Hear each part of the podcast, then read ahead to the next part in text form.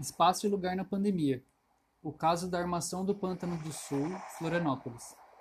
Esse episódio é uma tentativa de traduzir as lembranças do bairro em forma de lugar. Afinal, o que é espaço? O que é lugar?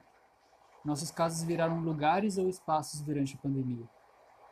Nesse breve relato sobre minha percepção com relação ao bairro da Armação, vou explorar alguns aspectos marcantes do bairro que me fazem acreditar que, mesmo durante a pandemia, o mantém como lugar de seus moradores. O bairro foi objeto de pesquisa em diferentes momentos da minha pós-graduação em Arquitetura e Urbanismo pela UFSC, sob o nível de mestrado, e posso afirmar que criei laços afetivos com ele antes e durante a pandemia da Covid-19. Recentemente, revisitei o bairro para realizar minha mudança de Florianópolis. Armação, ontem e hoje. O planeta está diferente. O Brasil está diferente. Santa Catarina está diferente. A armação também está diferente. O mar, seu cheiro, seus sons, seus peixes ainda estão lá. Poucas características do bairro no sul da ilha de Florianópolis permaneceram as mesmas durante a pandemia da Covid-19. Talvez os sorrisos, os desejos de um bom dia entre os vizinhos, muito antigos, diga-se de passagem o sol em pleno inverno, a areia, o mar, os sons e a sua beleza permaneçam lá em todos os momentos. Mas afinal, trata-se de espaço ou de lugar? Para entender melhor essa questão, te convido para um breve passeio pelas ruas estreitas do sul da ilha de Florianópolis. Se você for hoje no bairro, vai se deparar com uma entrada comum de bairro em Santa Catarina e em muitos lugares do país. Existem placas de sinalização, turísticas e informativas. A rodovia SC 406 segue no sentido sul da ilha e dá acesso à avenida mais importante do bairro, a Antônio Borges dos Santos.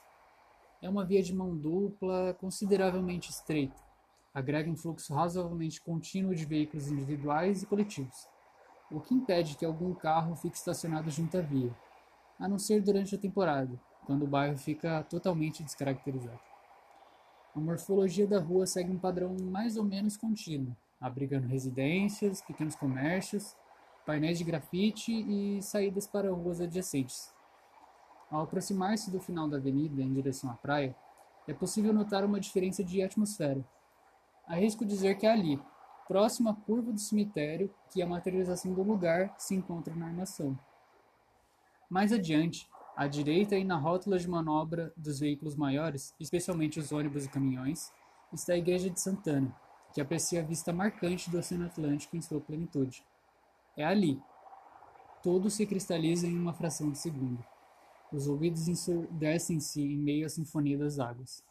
A pele e a boca sentem um gosto salgado da maresia que te envolve. Os olhos se encantam com as pequenas embarcações que pairam sobre a água. As narinas se dividem entre o cheiro de sal e dos belos peixes que são pescados seguindo as tradicionais técnicas artesanais locais. Aproximando-se do mar, é possível ver um deck de madeira que fica em frente à igreja. Para a esquerda é possível ver um calçadão, onde muitas pessoas caminham e se cumprimentam. Apesar das dificuldades impostas pelas circunstâncias atuais, o calçadão, sempre castigado pelas fortes ondas que despejam seu furor, onde antes era seu território, permanece o mesmo. As pessoas ainda transitam por ali como se o mar as protegesse dos males que a pandemia traz.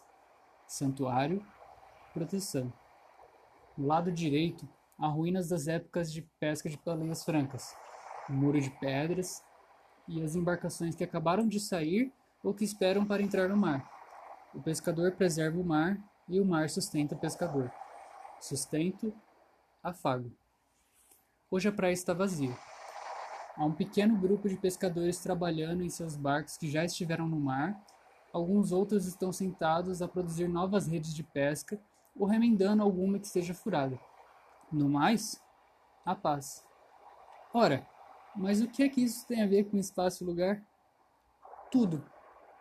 Um importante arquiteto chamado Christian Norberg Schulz dizia que um lugar é composto por diversas interrelações que acontecem entre as diferentes matrizes que o compõem, relacionando todas as partes que formam a paisagem.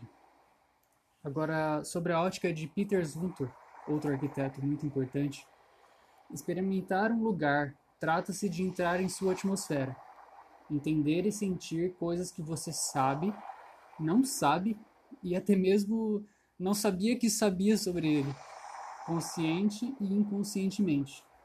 Um impulso que se fixa em sua memória e materializa-se nos seus sentimentos. A preservação do lugar trata-se de conservar as dinâmicas, os cheiros, os sabores, os ângulos de visão, as conversas, os caminhos, as pessoas, o mar, tudo, fluido, lugar e atmosfera. Enquanto isso, o espaço pode ser medido com uma fita métrica, que determinará suas dimensões espaciais e transformará um território em uma medida universalmente legível. São proporções, dimensões, medidas. É preciso, exato, espaço. Durante a pandemia, muita coisa mudou e ainda vai mudar no mundo inteiro. Mas a força que a construção de um lugar tem permite identificá-lo independentemente das circunstâncias. A armação respira o mar, a praia, os peixes, os barcos e a caminhada junto à água. Isso não mudou. O modo de morar, viver e vivenciar o lugar e a sua atmosfera é moldado e molda as diferentes faces da paisagem urbana.